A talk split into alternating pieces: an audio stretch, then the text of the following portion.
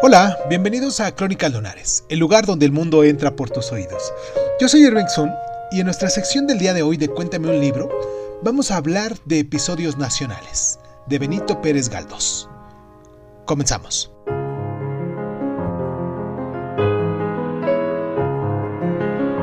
El afortunado nombre de la obra se lo proporcionó al periodista y político José Luis Alvareda. Pero fue Galdós quien tuvo la idea y quien decidió empezar su historia por la batalla de Trafalgar, la derrota que marcó el final de España como potencia europea. El propósito de las cinco series de 10 episodios, cada una, aunque solo completó 46, puede definirse como una pedagogía nacional y popular.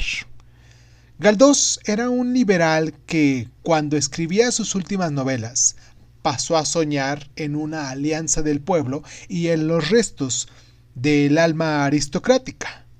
Una utopía regeneracionista en la que las mujeres habrían de tener una función trascendental y para cada ciclo histórico Galdós fabricó su héroe literario correspondiente.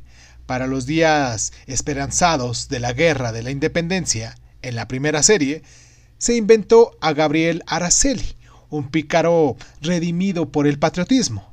Para los días amargos de Fernando VII, Salvador Monsalud fue el fracasado que pasaba de la duda al fanatismo.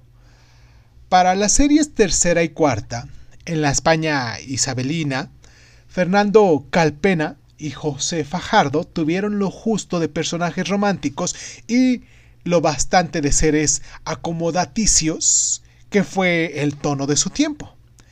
En la quinta parte, Tito Liviano no alcanzó a desplegar todas sus posibilidades, pero tuvo lo suyo de fantasmal y fatalista que tocaba a un periodo que Galdós contemplaba al otro lado de la fecha asiaga de 1898.